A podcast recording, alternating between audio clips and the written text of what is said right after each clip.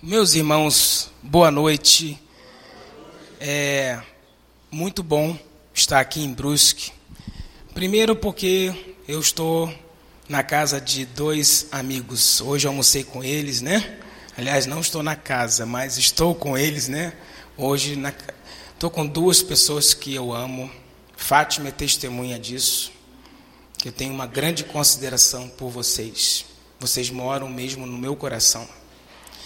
E foi Deus quem fez isso, porque nós nos encontramos poucas vezes, mas todas as vezes que nós nos encontramos são momentos tão gostosos, tão tocados e regados pelo Espírito Santo, que Deus fez essa, Deus criou esse relacionamento que já é baseado no sacrifício de Cristo e tem grande valor. E eu estou muito feliz de dividir com a igreja esse momento tão, tão especial que é o seu aniversário de 25 anos. Ô oh, rapaz, isso é muito bem-vindo. Muito obrigado. Amém. Quer dividir com a igreja esse tempo no seu aniversário de 25 anos. E 25 anos é realmente uma quantidade de tempo a ser comemorada. E coincidência ou jesuicidência né? Não creio em coincidência, mas Jesuscidências. Eu e minha esposa esse ano comemoramos 25 anos de casados, né? Bodas de prata, né? E eu louvo a Deus porque eu sei que eu estou aqui no meio de uma igreja muito amada, muito querida. Tem alguém aqui, Pastor Eduardo, desde a época da fundação? Alguém aqui presente? Ou pelo menos assim, há mais de 20, cerca de 20 anos, entre 15 e 20. Quem está aqui entre 15 e 20 anos aqui na igreja? Ah, temos testemunhas oculares do que essa igreja já passou. Concordam? Quem aqui tá, tem mais de 15 anos? Pastor Eduardo e a Giane estão aqui há 8 ou 9, né?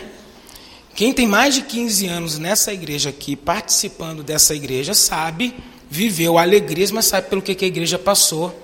E louvado seja Deus pelo dia de hoje. Louvado seja Deus pelo que Deus está fazendo nessa igreja. Amém.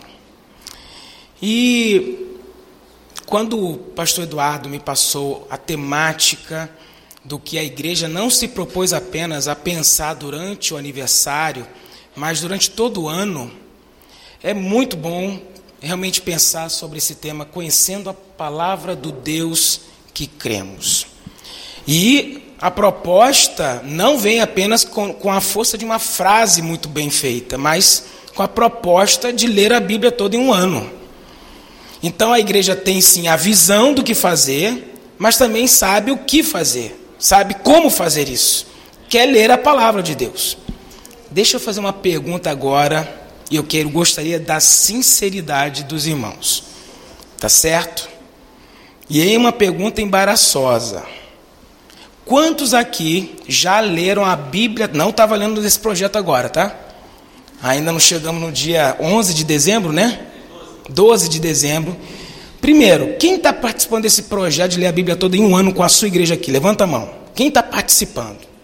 Ok, pode abaixar. Agora, quem já leu a Bíblia toda em um ano? Ou não precisa ser em um ano? Quem já leu a Bíblia toda? Levanta a mão. Você nem tem um ano. Quem já leu a Bíblia? Levanta bem alto, gente. Isso é uma conquista. Isso é uma vitória. Amém. Tá, e aqueles que podem dizer assim, pastor, não li a Bíblia toda, não. Tá, vou dar um desconto para você. Desconta o índice e os mapas. Conseguiu ler a Bíblia toda?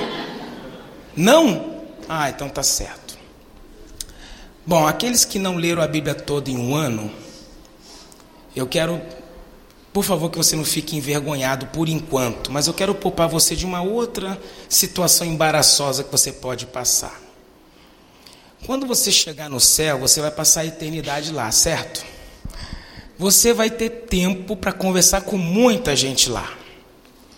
Agora imagina você no céu, aí Obadia chega para você e fala assim: Você leu meu livro? Aí você assim: O quê? Quem é você? Livro? Qual foi a editora que publicou? Aí você passa por, essa, por esse constrangimento e descobre que Obadias é um autor da Bíblia. Aí passa um tempo, você já se recupera da vergonha, aí chega Sofonias. Ah, você leu meu livro? Que livro? Outro? Amós, Malaquias, Ageu. Então, tenta se poupar desse constrangimento lá na glória. Aproveita esse momento que a igreja está oportunizando para você, para você conhecer a palavra do Deus que essa igreja crê. Amém? Amém. E antes, eu não estou pregando ainda, pastor. Então não tá nem, vou até zerar aqui, ó, parar o tempo, zerar, porque não está contando ainda o tempo da mensagem. Mas eu quero antes de trazer a meditação dessa noite, pensar rapidamente sobre o significado da palavra crer. Porque a gente está aqui meditando, vai, vocês vão passar o ano todo conhecendo a palavra do Deus que cremos. E o credo apostólico, que não é o credo católico, não confunda as coisas, pode até começar igual e alguns aqui já quererem fazer o sinal da cruz quando falar. Não é o caso, mas o credo apostólico ele começa assim: creio. Aí, ó, viu? Creio em Deus Pai Todo-Poderoso, Criador dos céus e da terra. Mas quando a gente pensa na palavra, na verbo crer, o que será que esse verbo crer significa de acordo com a Bíblia? Quando alguém diz que eu creio em Deus, o que será que ela está querendo dizer? Muitas pessoas, muitas, inclusive dentro das igrejas, vivem de uma maneira que não tem nada a ver com o que a Bíblia ensina. Muitas pessoas vivem de uma maneira realmente ímpia, desonesta. Mas, ao mesmo tempo, as pessoas se tornaram também muito boas em separar aquilo que elas dizem crer do seu estilo de vida. Elas conseguem separar, assim: olha, eu creio em Deus, mas eu consigo viver uma vida que não tem nada a ver com aquilo que Deus pensa, que não tem nada a ver com aquilo que Deus se agrada. E o que muitas pessoas querem dizer no sentido popular, quando dizem assim, eu creio em Deus, elas estão dizendo o seguinte: eu creio que Deus existe. Ou, de uma maneira um pouquinho mais ampliada, além de dizer que elas creem que Deus existe, elas dizem assim: olha, eu tenho sentimentos positivos em relação a Deus. Mas o que, a Bíblia quer dizer sobre o verbo crer? Quando você diz, eu creio em Deus Pai, você está dizendo para Deus e você está dizendo para as pessoas que você tem um relacionamento comprometido com Ele. Crer na Bíblia significa você ter um compromisso, um comprometimento, uma obrigação para com alguém. Irmãos, eu gosto muito, e minha esposa atura há 25 anos isso. Eu gosto muito de Fórmula 1. E o meu gosto por Fórmula 1 resistiu à morte do nosso grande ídolo Ayrton Senna, porque mesmo depois da morte dele, eu continuei assistindo e tentando assistir as, as, fórmula, as corridas de Fórmula 1. Também sou torcedor de um outro time maravilhoso, que é o Flamengo. Aí eu já estraguei, acho que metade aqui da minha unção, né? Mas assim, eu sempre fiquei dividido entre assistir às corridas de Fórmula 1 e ir ao culto. Hoje não mais, mas algum tempo, há muito tempo atrás eu ficava dividido, porque as corridas de Fórmula 1 são sempre de manhã, na hora do culto. Falei assim, Senhor, tem misericórdia. Quando eu me mudei para Campeche, em Florianópolis, eu fiquei tão feliz porque o culto da igreja do Campeche é só à noite. No domingo à noite. Não tem culto no Campeche. Não tinha domingo à noite, culto domingo à noite no Campeche. Eu podia assistir os, as corridas de Fórmula 1. Mas, mesmo dividido, eu sabia que meu compromisso de adorador era com Deus. Meu compromisso de adoração era com a igreja. E mesmo sabendo que tinha uma corrida às 10 horas da manhã, no dia do culto a Deus, meu compromisso não era com a Fórmula 1. Meu compromisso era com Deus a quem eu digo crer. Porque crer significa comprometer-se, significa ter um compromisso. Se uma pessoa troca o culto a Deus naquele no domingo ou em alguma outra oportunidade que ela tenha a chance de adorar a Deus, se ela troca o culto a Deus por causa de uma festa de aniversário, ela está dizendo que ela tem compromisso no, com a festa de aniversário. Não estou aqui falando que é pecado ir a uma festa de aniversário em um culto. Mas eu estou dizendo que a gente, a gente é, demonstra crer em alguma coisa com aquilo que a gente tem compromisso. E na Bíblia, crer significa, ela carrega dois sentidos: o de acreditar, o de ter fé, o de crer, mas também o de se comprometer. E quando a gente diz que crê em Deus, a gente está dizendo para Deus o seguinte: Senhor, o Senhor me chamou para um relacionamento contigo. E eu disse sim. E eu assumo um compromisso de andar contigo nesse relacionamento. Amém? Amém. E que essa igreja mantenha-se firme no seu compromisso de crer em Deus, mas no seu compromisso também de ter um compromisso com o Senhor pelos próximos 25, 30 anos até que o Senhor Jesus volte. Amém? Amém.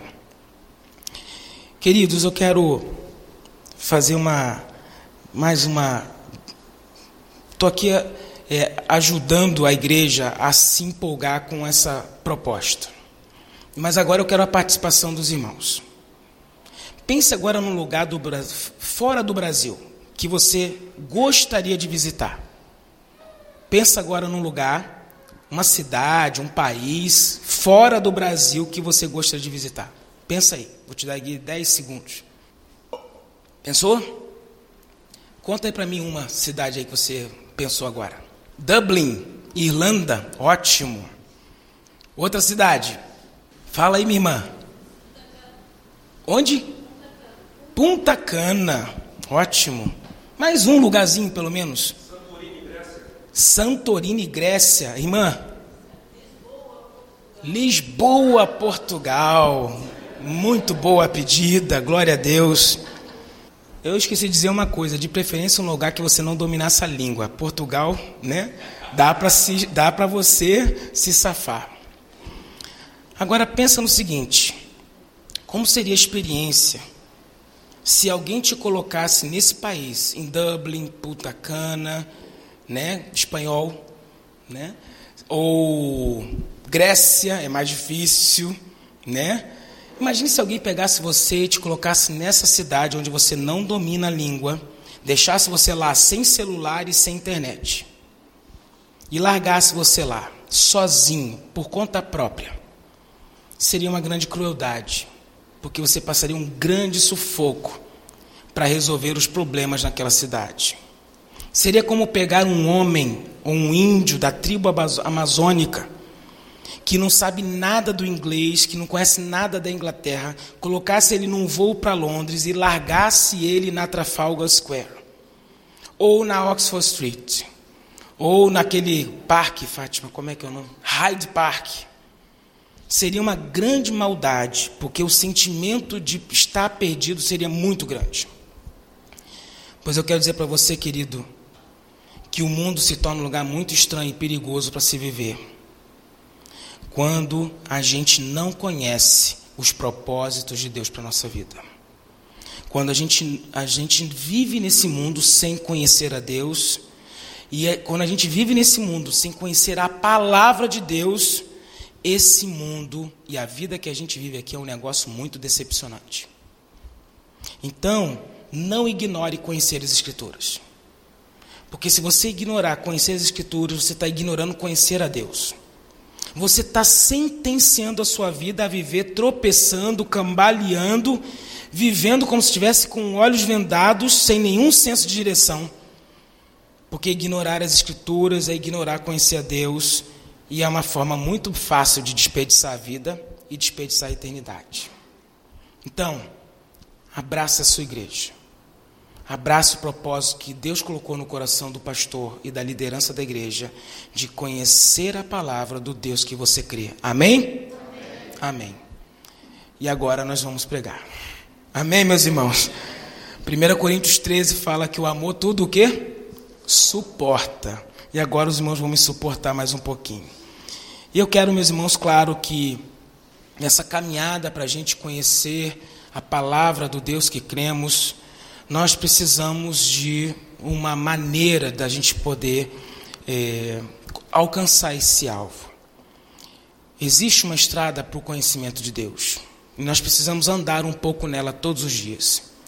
Por isso eu quero pensar com os irmãos nessa noite. E aí eu vou pedir ajuda da projeção para colocar aqui sobre a, quero pensar com os irmãos nessa noite sobre a decisão de andar com Deus. Amém, meus irmãos?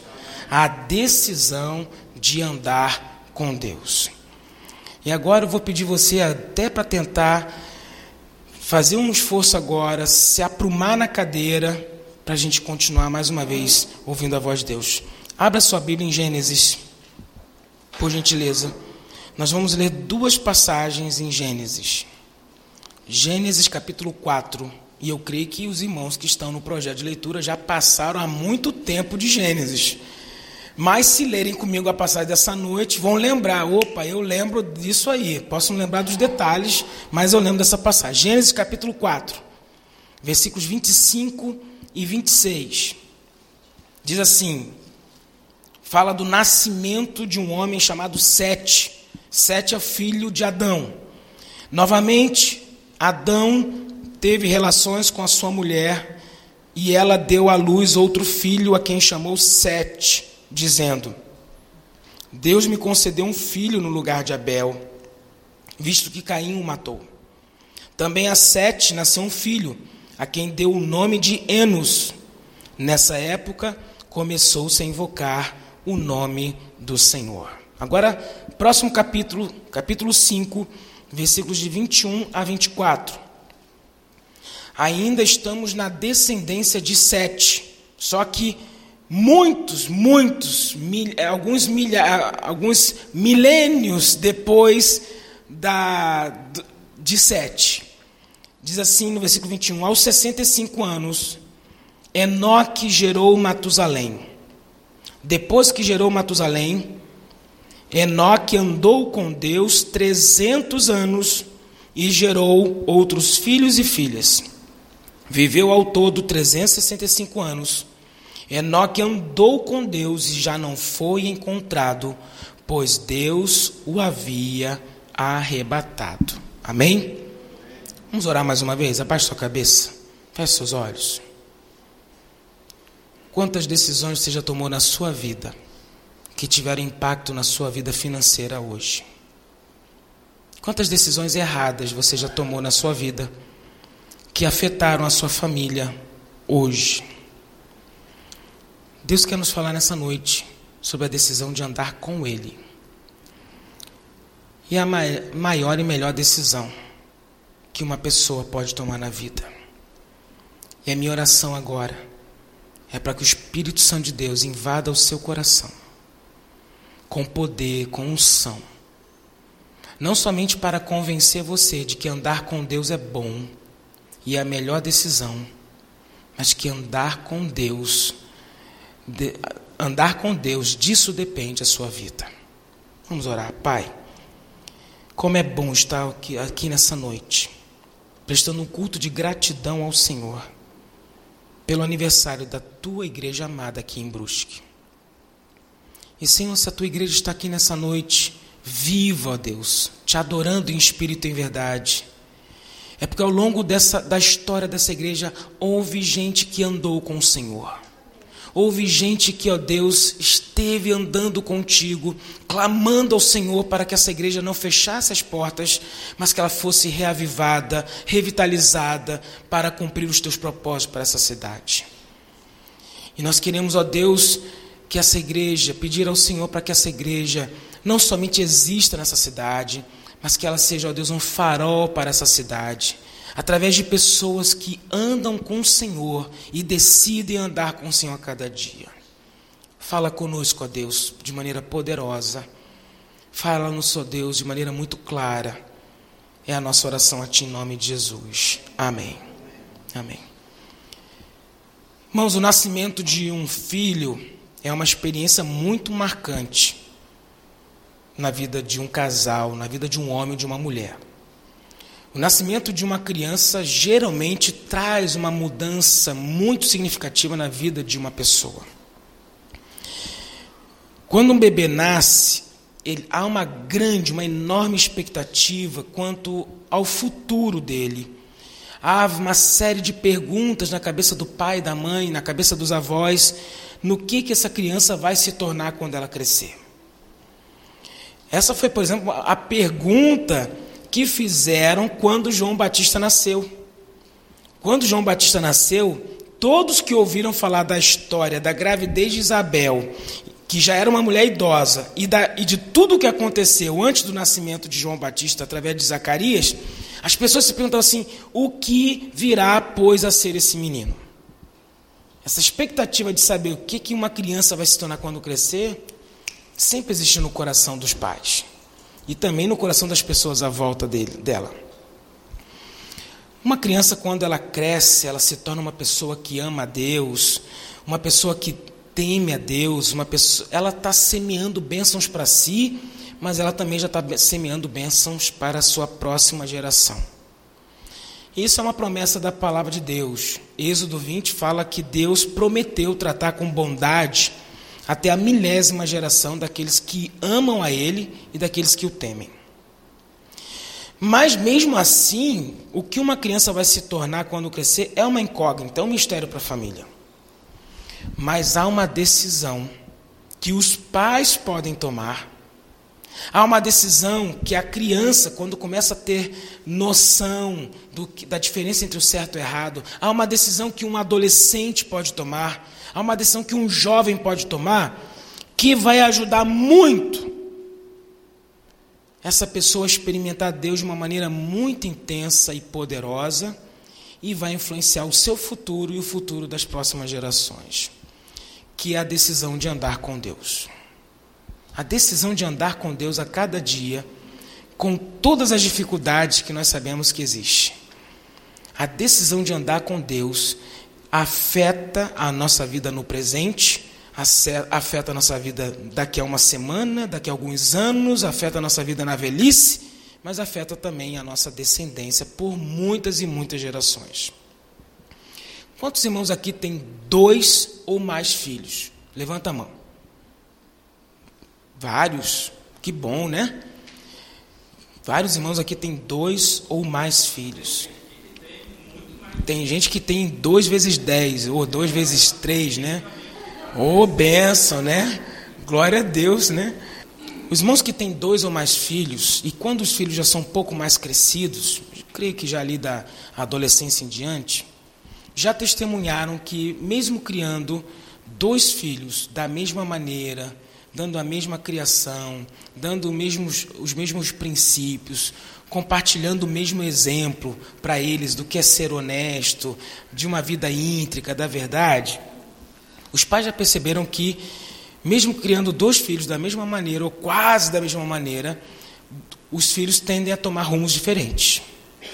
E não estou falando aqui de personalidade, não estou falando aqui de é, temperamento, estou falando de caráter. E principalmente, geralmente, numa família com dois ou mais filhos, um filho tende a se aproximar de um relacionamento mais íntimo com Deus à medida que cresce, e o outro filho tende a se afastar do relacionamento com Deus.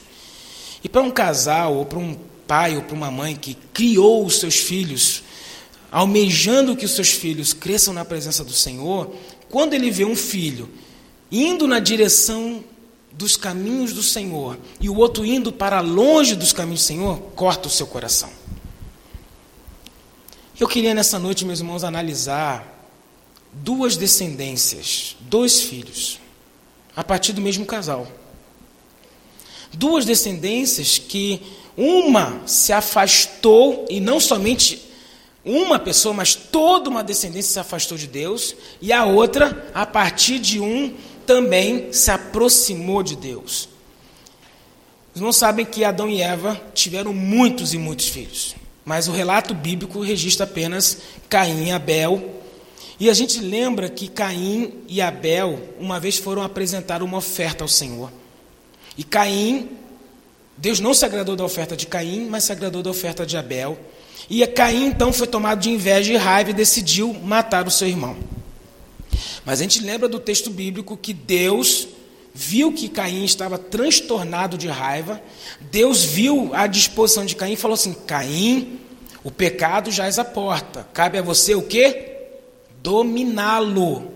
Cabe a você decidir se você vai se render a esse desejo contra o teu irmão. Caim ouviu de Deus o conselho para dominar o seu pecado, mas ele decidiu a si mesmo não controlar sua raiva e decidiu e planejou matar o seu irmão.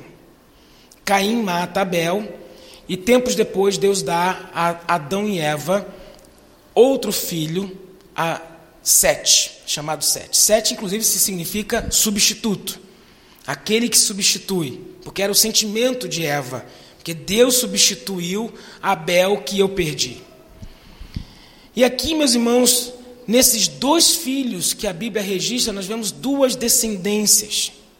E cada descendência segue um rumo completamente diferente em relação a Deus. Assim como os pais veem dois filhos, um seguindo uma direção na vida com Deus, outro seguindo outra direção oposta na vida com Deus, Adão e Eva veem seus filhos, Caim e Sete, seguindo caminhos opostos. Caim e sua descendência decidiram se afastar da presença de Deus. Sete e sua descendência decidiram se aproximar da presença de Deus. Isso aqui serve até como um padrão para a humanidade. A gente pode dividir a humanidade em dois grupos a partir desse relato bíblico. A humanidade pode ser dividida facilmente em dois grupos, a partir dos dois descendentes de Adão. O grupo que decide se afastar da presença de Deus e o grupo que decide andar de perto com Deus.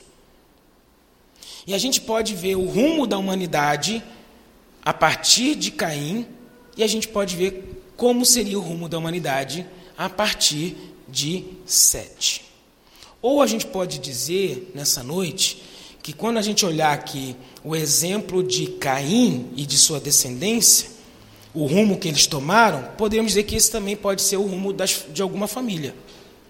Pode ser o rumo da sua família, depende da decisão que você tomar. Esse pode ser o rumo também da sua igreja.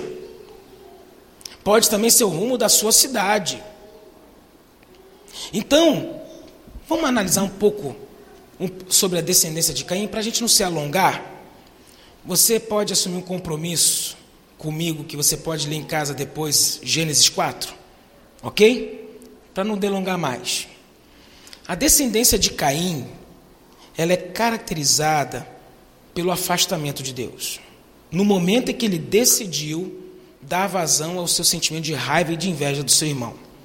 O próprio Caim, depois que ele mata Abel, ele diz para Deus: ele, Eu terei que me esconder da tua face. Eu vou ser, eu serei um fugitivo pelo mundo. Eu vou me afastar da presença do Senhor. E esse comportamento de Caim se tornou um padrão para, para toda a sua descendência. E descendência aqui eu não estou falando só de filho, não.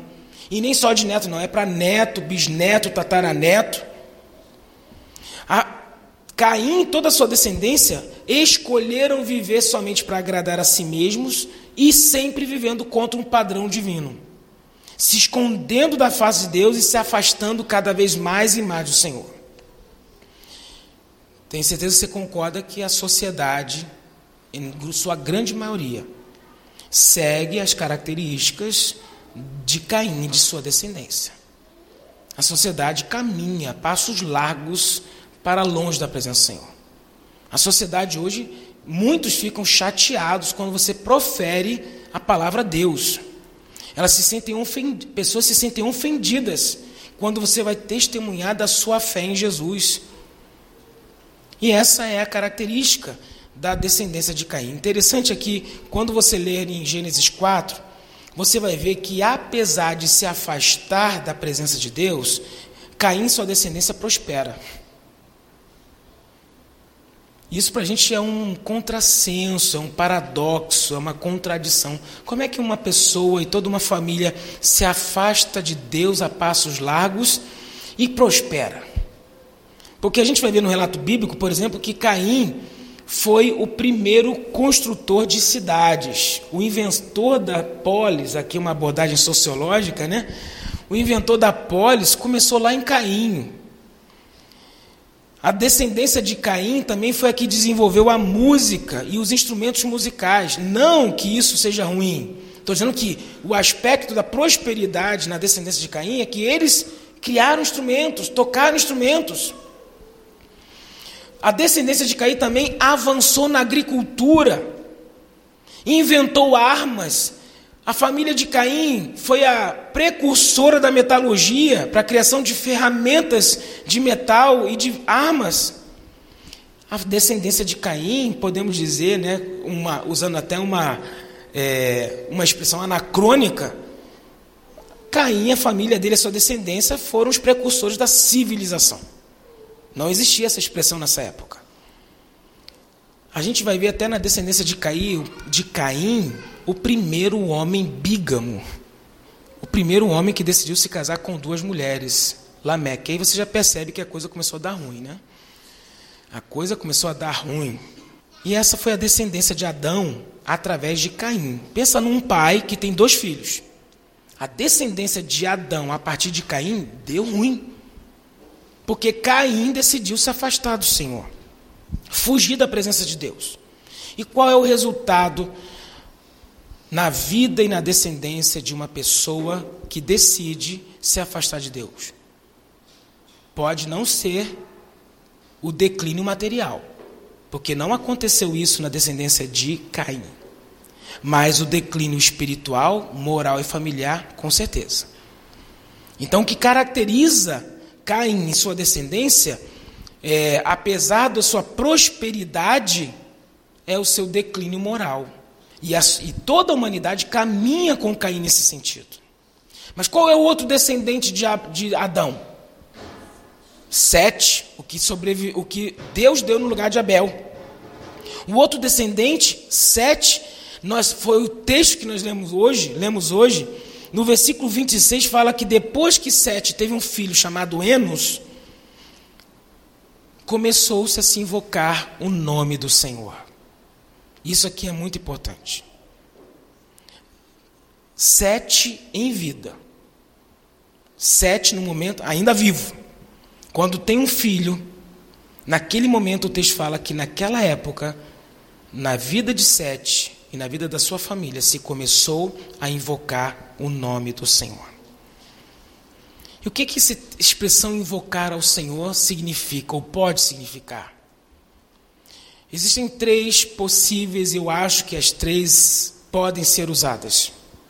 Primeira, alguns entendem que invocar o nome do Senhor aqui nesse texto pode representar a primeira referência, não é a primeira vez que se ora é a primeira vez que se faz referência à oração, que é a forma mais básica, é a forma mais simples da gente se relacionar com Deus.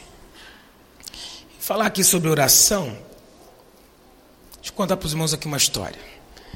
Uma vez, uma família, ela estava brincando no jardim da sua casa.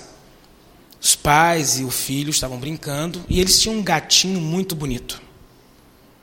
E aí, de repente, o gatinho decidiu subir na árvore do quintal daquela casa, era uma árvore alta, e ele, para variar, a gente já sabe o que, que os gatinhos fazem, sobem até o topo da árvore e depois não conseguem mais descer. E ele estava naquele, naqueles galhos onde ninguém conseguia subir para tirá-lo. E o gatinho começou a ficar angustiado, estressado. O, filhinho, o filho daquela família também começou a ficar estressado, querendo salvar o gato. E o pai, que era pastor, de, teve uma ótima ideia. Aliás, pastor Eduardo, pastores têm, uma, sempre ótimas ideias. Tem uma criatividade maravilhosa.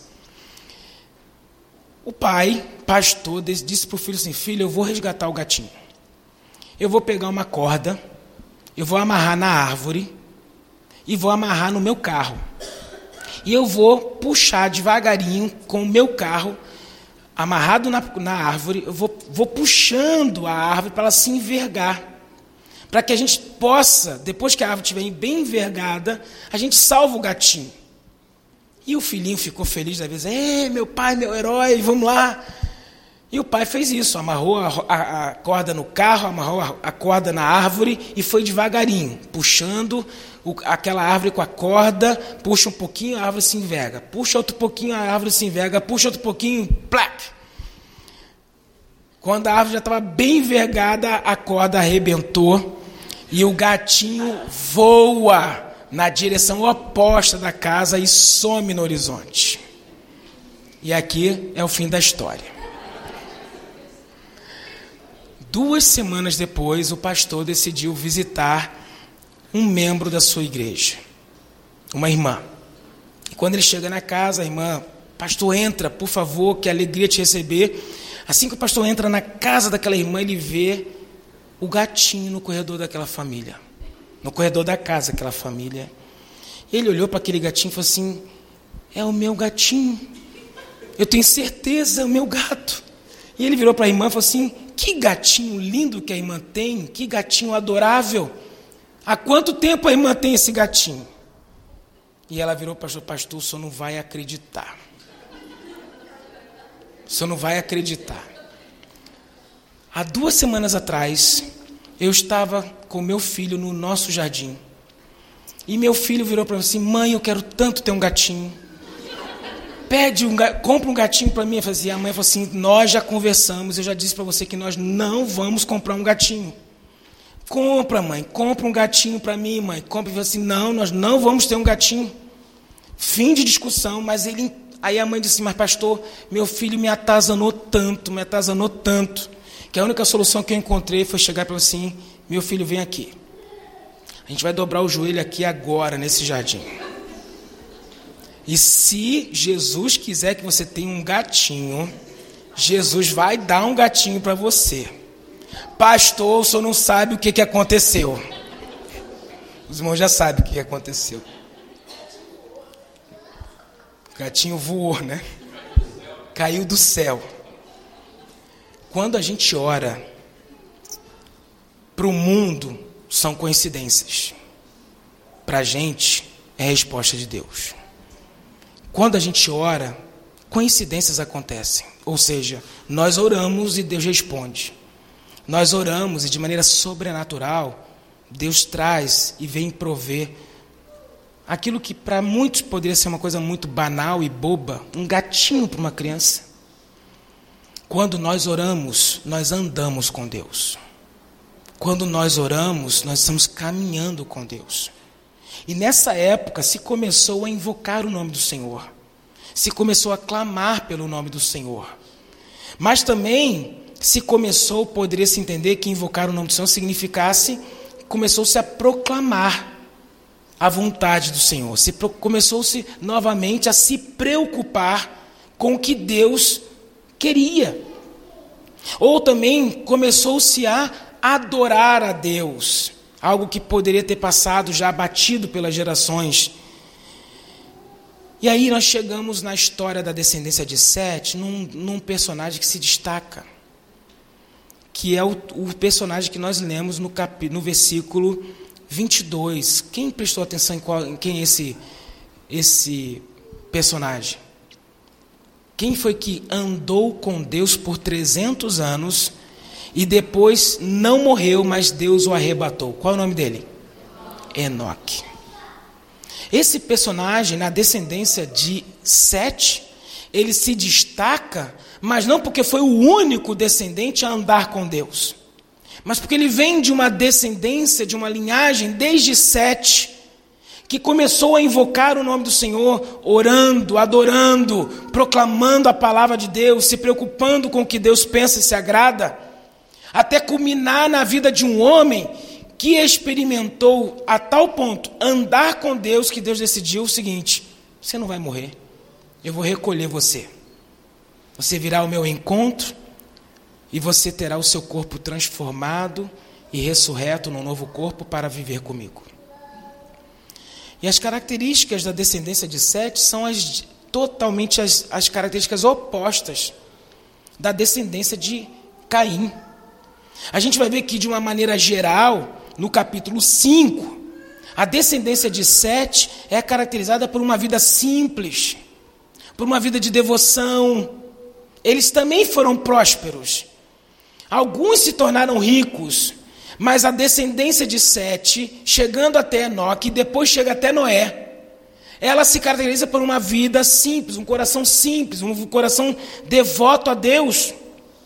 E o que é até uma um senso de humor, algo até engraçado. Quem foi que criou os instrumentos e quem é que tocava a música?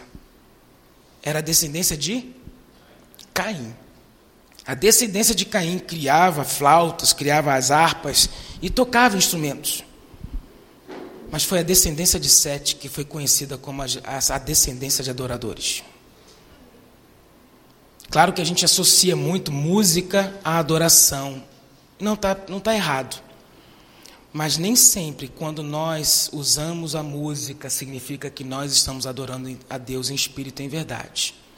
Mas se nós somos adoradores que adoram a Deus e caminhamos com Deus, nós somos capazes de adorar a Deus tanto através de canções, como também sem canção. A descendência de Sete é a descendência que se caracteriza pela, pela adoração verdadeira a Deus. E meus queridos, qual é o grande presente que você pode dar para essa igreja? no dia do seu aniversário. A decisão de andar com Deus. A exemplo de Enoque. A exemplo, na verdade, de Sete. A exemplo de Enos. E vai por aí fora, a descendência de Sete, até chegar a Enoque. A igreja precisa de homens e mulheres como Enoque. Homens e mulheres que decidem, no meio de uma geração ou de uma sociedade, que caminha a passos largos para longe de Deus, uma igreja tem que ser formada, por, na sua maioria, por homens e mulheres que decidem andar com Deus, que decidem invocar o nome do Senhor, que decidem orar ao Senhor e ver que não há coincidências quando a igreja ora, que decide proclamar o nome do Senhor e o que agrada a Ele que decide adorar o Senhor e está comprometida com a sua adoração e não trocar isso por nenhum outro evento, por mais agradável que ele seja. A igreja de Cristo precisa andar com Deus. E o exemplo que nós temos nessa noite é Sete e toda a sua descendência. Como é que nós vamos saber se estamos andando com Deus? Deus já deu, a, já deu a primeira dica para você para igreja, através dessa igreja. Um ano. Ano de leitura da Bíblia. Mas não é somente um ano de leitura da Bíblia. É um ano de caminhada com Deus através da Bíblia. É um ano de meditação na Bíblia através. É um ano de meditação na presença de Deus através da Bíblia. É um ano de experiências com Deus através da Bíblia.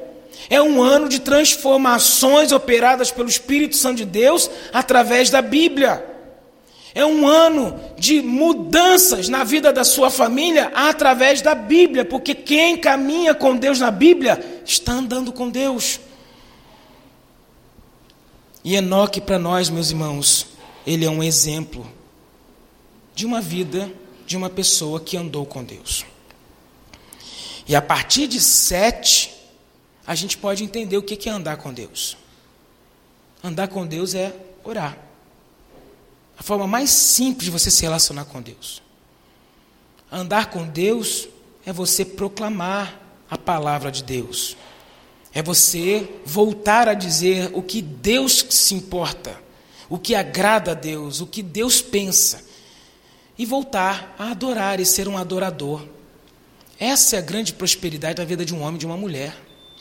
Quantas pessoas à nossa volta estão prosperando materialmente, estão perseguindo o dinheiro, estão conseguindo, mas a família está sendo destruída, os filhos estão indo para cada vez mais longe do Senhor, e a igreja é a agência, o agente de Deus no meio de uma sociedade. Assim como a descendência de Sete, ela fazia o contraponto com a, a descendência de Caim, a igreja é o contraponto de Deus na sociedade. A igreja é aquele grupo de pessoas transformadas por Jesus que andam na contramão da sociedade. E nós, as famílias precisam, toda família precisa de um Enoque no meio dela. Toda família precisa de alguém que ande com o Senhor. Não só para abençoar a sua geração, mas para abençoar a sua geração, para abençoar os seus filhos, mas abençoar também a sua descendência. Qual é o rumo que essa igreja quer para Brusque? Qual é o rumo que essa igreja quer para a igreja, primeira igreja batista de Brusque? Qual é o rumo que você quer para a tua família? Você tem dois exemplos aqui. Você tem um exemplo de Caim e você tem um exemplo de Sete. Cabe a você decidir. Cabe a você decidir. Queridos, teve uma, tem uma informação interessante aqui, para quem lê depois, Gênesis 4 e 5 vai perceber. Quando você lê a descendência de Caim, você vai perceber que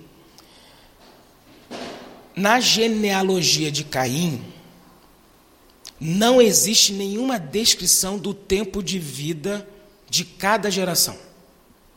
Não diz, na, na, genealogia de Caim, não diz, por exemplo, quantos anos Caim viveu, não diz quantos anos o seu filho nas, é, viveu, não diz nada, não dá nenhuma informação quanto aos anos de vida da genealogia de Caim.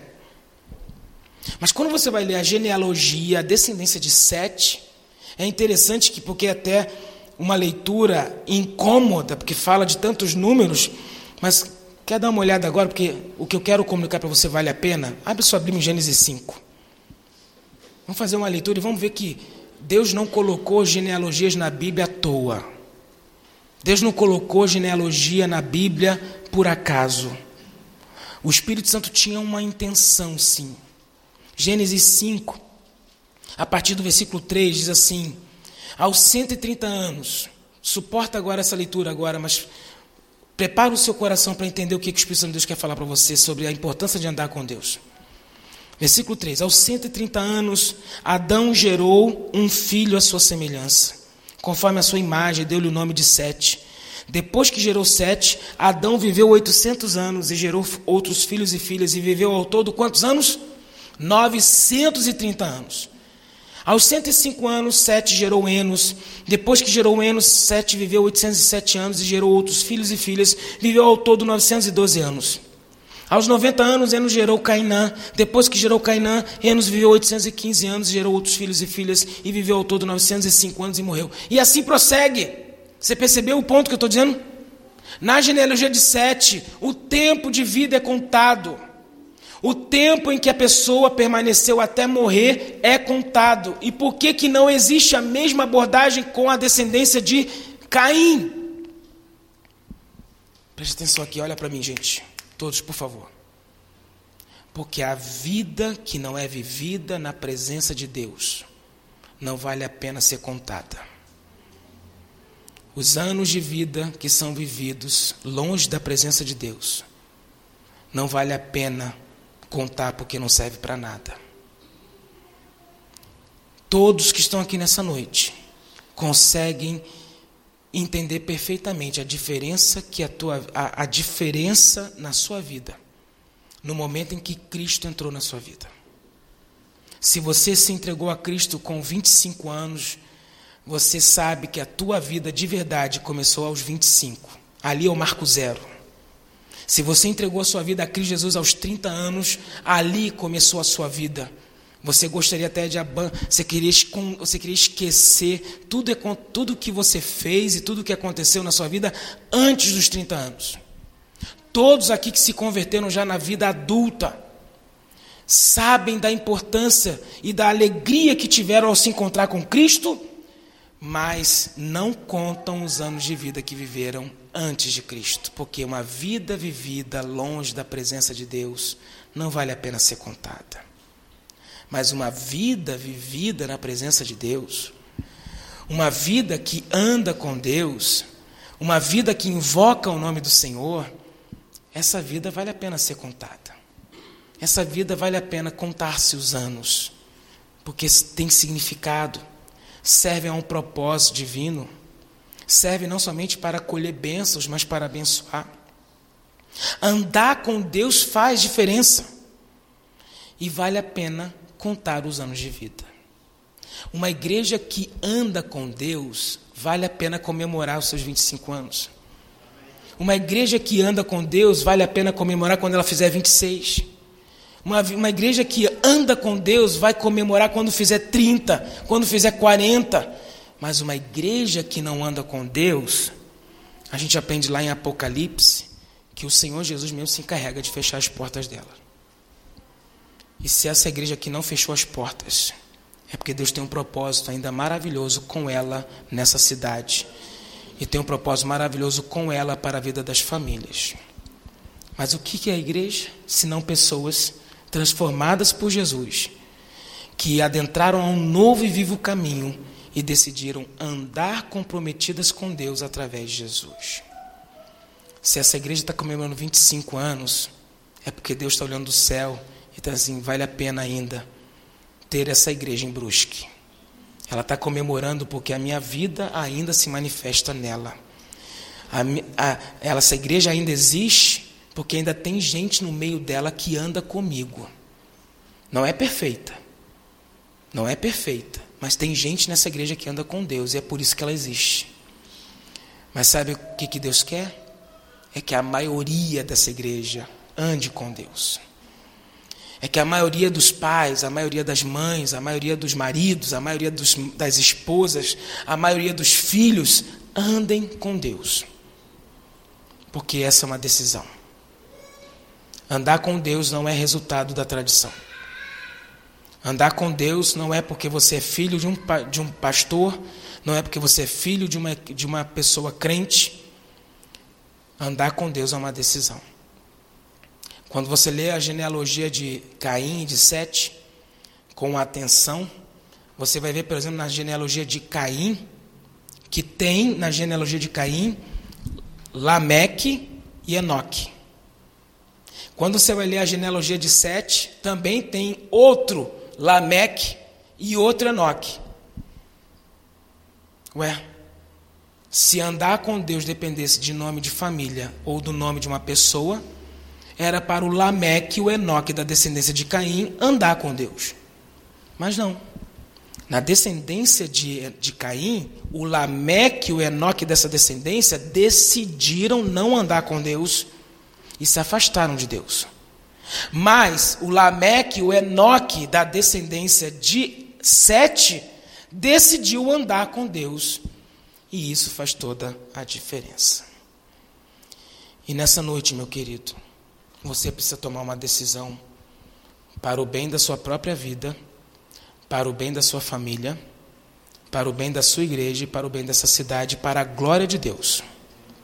Você precisa tomar decisão se você quer caminhar com Deus porque Deus já nos deu o exemplo de Enoque e tudo o que Deus faz na vida de uma descendência. A gente precisa decidir a qual família nós vamos pertencer. Você quer pertencer à família que descendeu de Caim? Tem gente aqui, olha, que está pronto até uma madeira para bater, né? Deus me livre, né? Você quer pertencer à família de Caim? Que se afastou de Deus? Porque isso tem reflexo na tua descendência. Ou você quer pertencer à família de Sete e à sua descendência? É da descendência de Sete que vem Noé. E é da descendência de Noé que veio Jesus. E é por isso que nós estamos aqui nessa noite. E eu quero dar a você a chance agora de orar e tomar a decisão de andar com Deus. Amém? Abaixe sua cabeça agora. Feche seus olhos. Ore ao Senhor agora como você tem andado na presença do Senhor. Como você está na presença do Senhor nessa noite. Se você, meu querido, está envergonhado, quebrantado e triste, louvado seja Deus, a palavra de Deus diz que há um espírito contrido e quebrantado, Deus não rejeita. Se nesse momento você reconhece e o Espírito Santo de Deus está falando fortemente ao seu coração, produzindo agora convicção de arrependimento, de pecados e de falhas. Agradeça a Deus por isso, sim, obrigado, porque eu tenho visto que eu tenho andado mais como Caim sua descendência do que como Sete. Eu vi nessa noite que eu estou andando muito mais para longe de ti do que para perto de ti. Me perdoa, Senhor. Jesus me resgata. Jesus faz de mim um novo homem, uma nova mulher. Eu quero ser, ó Deus, como Enoque. Um homem que decidiu andar com o Senhor. E as, os anos da sua vida valeram a pena porque ele andou com Deus. E você sabe que mesmo vindo à igreja, você tem percebido que você não está andando com Deus. Mas nessa noite Deus está te dando a chance e a oportunidade de você voltar a caminhar com Ele. Graças a Jesus, o caminho está preparado para nós andarmos com Deus.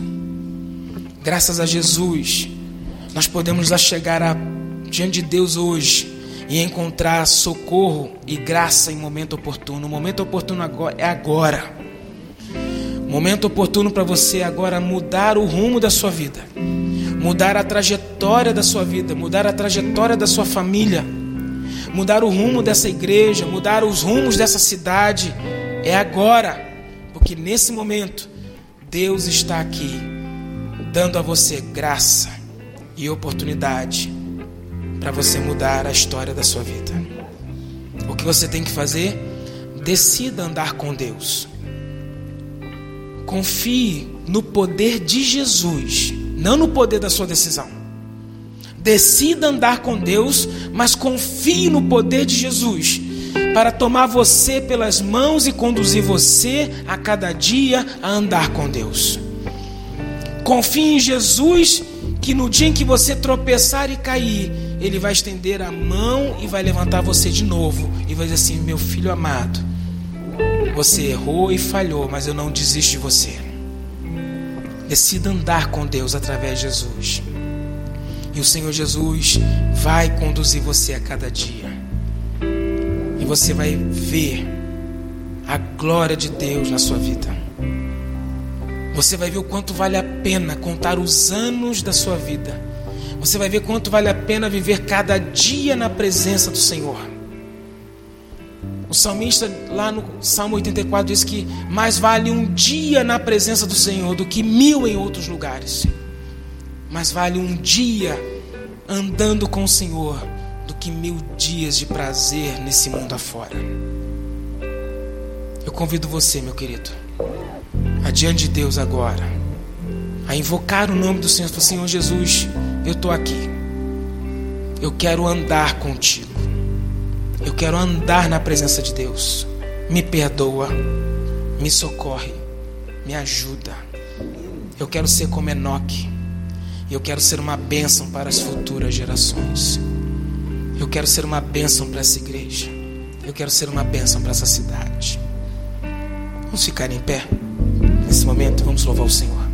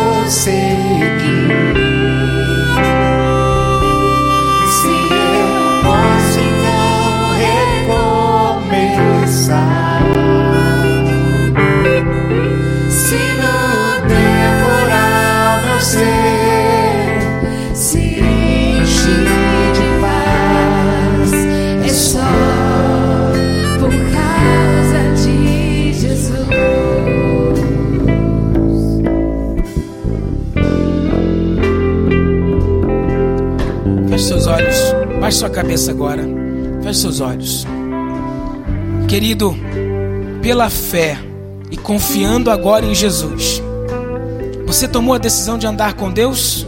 Amém? Se você, meu querido, decidiu andar com Deus, confiando em Jesus, eu quero convidar você agora a ter uma experiência de oração com o nosso Deus. E fazer isso agora, agora no seu lugar. Se você tomou a decisão de andar com Deus, dobrar o seu joelho no lugar onde você estiver. E nós vamos orar juntos, agradecendo a Deus pela obra maravilhosa de Cristo na nossa vida. Se você tomou a decisão de andar com Deus, dobre o seu joelho no lugar onde você está agora. Humilhe-se na presença do Senhor.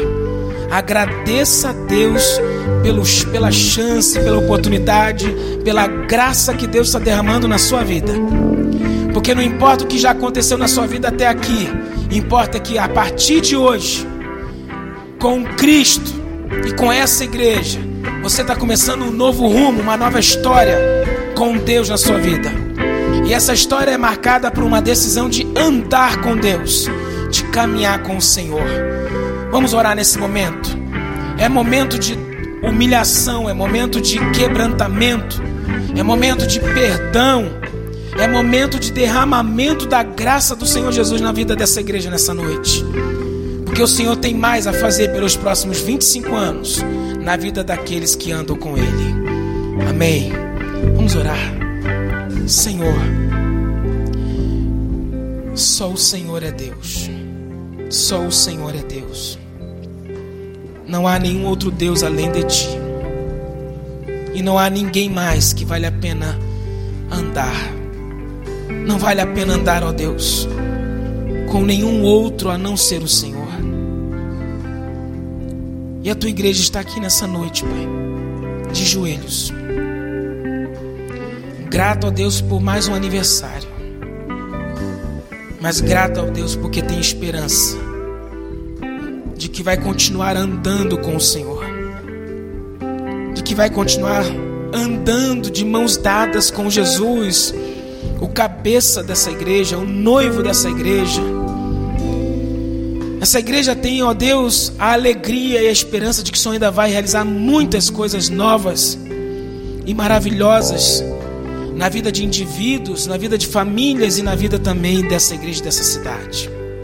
Obrigado, Senhor, porque nessa noite o Senhor restaura, ó Deus, a nossa esperança de que o Senhor não desistiu de nós e que o Senhor também quer andar conosco que o Senhor quer, ó Deus, caminhar dia a dia, falando conosco, revelando-se a nós, dando-nos a alegria da tua presença e a alegria do teu amor. Senhor, tomamos a decisão de andar contigo, mas nós confiamos em Jesus. Nós confiamos em ti, Jesus. Tu és o Senhor. Tu és o nosso rei. Tu és o nosso Salvador. Tu és tudo, ó Deus, na nossa vida. Não somos nada sem Ti, Jesus. E só poderemos caminhar com o nosso Pai, que está nos céus, graças ao Filho que está ao nosso lado, ao Deus Filho que está na nossa vida. Obrigado, Pai. Obrigado, Espírito Santo de Deus, pela Tua presença no nosso meio. Obrigado, Senhor, pelo teu Espírito Santo que tem se manifestado na história dessa igreja e vai continuar se manifestando com poder na vida dos nossos irmãos. Senhor, queremos orar pela descendência de cada família aqui nessa noite.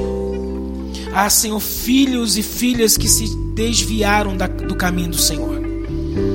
Ah, Senhor, filhos que decidiram se afastar do Senhor, mas nós agora pedimos, ó Pai, Assim como muitos aqui nessa noite tomaram a decisão de andar contigo, vai com teu Espírito Santo no coração e na mente desses filhos e filhas que abandonaram o Senhor. E ó Deus, visita-os, ó Deus, com poder agora, em nome de Jesus.